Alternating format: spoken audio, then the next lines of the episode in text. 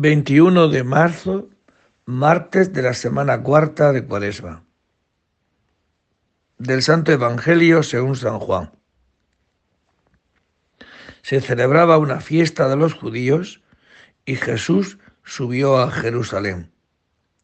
Hay en Jerusalén, junto a la puerta de las ovejas, una piscina que llaman en hebreo Betesda. Esta tiene cinco soportales y allí estaban echados muchos enfermos, ciegos, cojos, paralíticos. Estaban también allí un hombre que llevaba 38 años enfermo. Jesús, al verlo echado y sabiendo que ya llevaba mucho tiempo, le dice, ¿quieres quedar sano?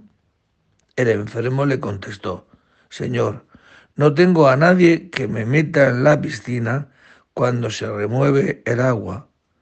Para cuando llego yo, otro se me ha adelantado. Jesús le dice, levántate, toma tu camilla y echa a andar.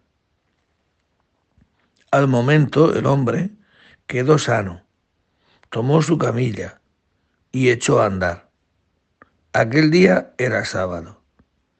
Y los judíos dijeron al hombre que había quedado sano, hoy es sábado y no se puede llevar la camilla. Él les contestó, el que me ha curado es quien me ha dicho, toma tu camilla y echa a andar. Ellos le preguntaron, ¿quién es el que te ha dicho que tomes la camilla y eches a andar? Pero el que había quedado sano no sabía quién era, porque Jesús, a causa del gentío que había en aquel sitio, se había alejado. Mientras tanto, lo encuentra Jesús en el templo y le dice, mira, has quedado sano, no peques más, no sea que te ocurra algo peor. Se marchó aquel hombre y dijo a los judíos que era Jesús quien lo había sanado. Por esto los judíos perseguían a Jesús, porque hacía tales cosas en sábado. Palabra del Señor. Es interesante muchas de las cosas que aquí se refleja. La primera, ¿por qué persiguen a Jesús si ha curado a un hombre en sábado?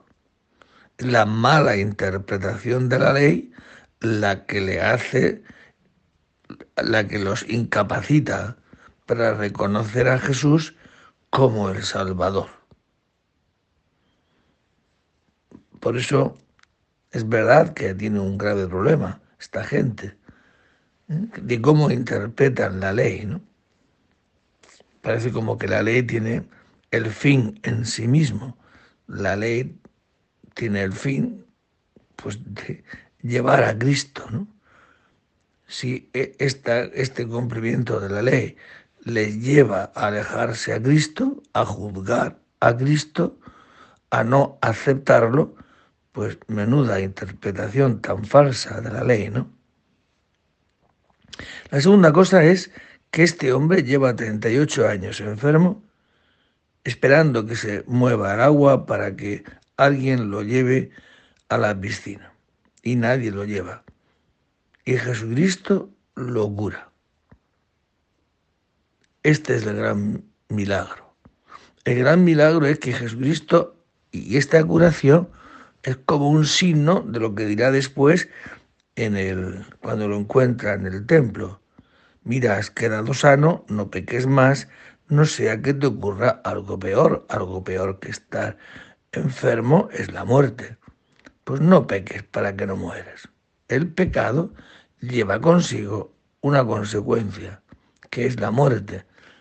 Es no tener vida, es no ser capaz, no poder amar a Dios, es no poder amar al otro, no poder amar. Está tan muerto que incapaz de tener vida para con Dios y con el otro. Pues a esto ha venido Cristo, a que no pequemos más. Y para eso, ¿qué es lo que ha hecho Cristo? Pues el bautismo nos incorpora a la vida de Cristo y Cristo es la vida con mayúscula, la vida eterna, porque ha podido amar a Dios y ha podido amar al otro. Entonces, quien se une a Cristo no peca. El que se une a Cristo tiene vida y además en abundancia.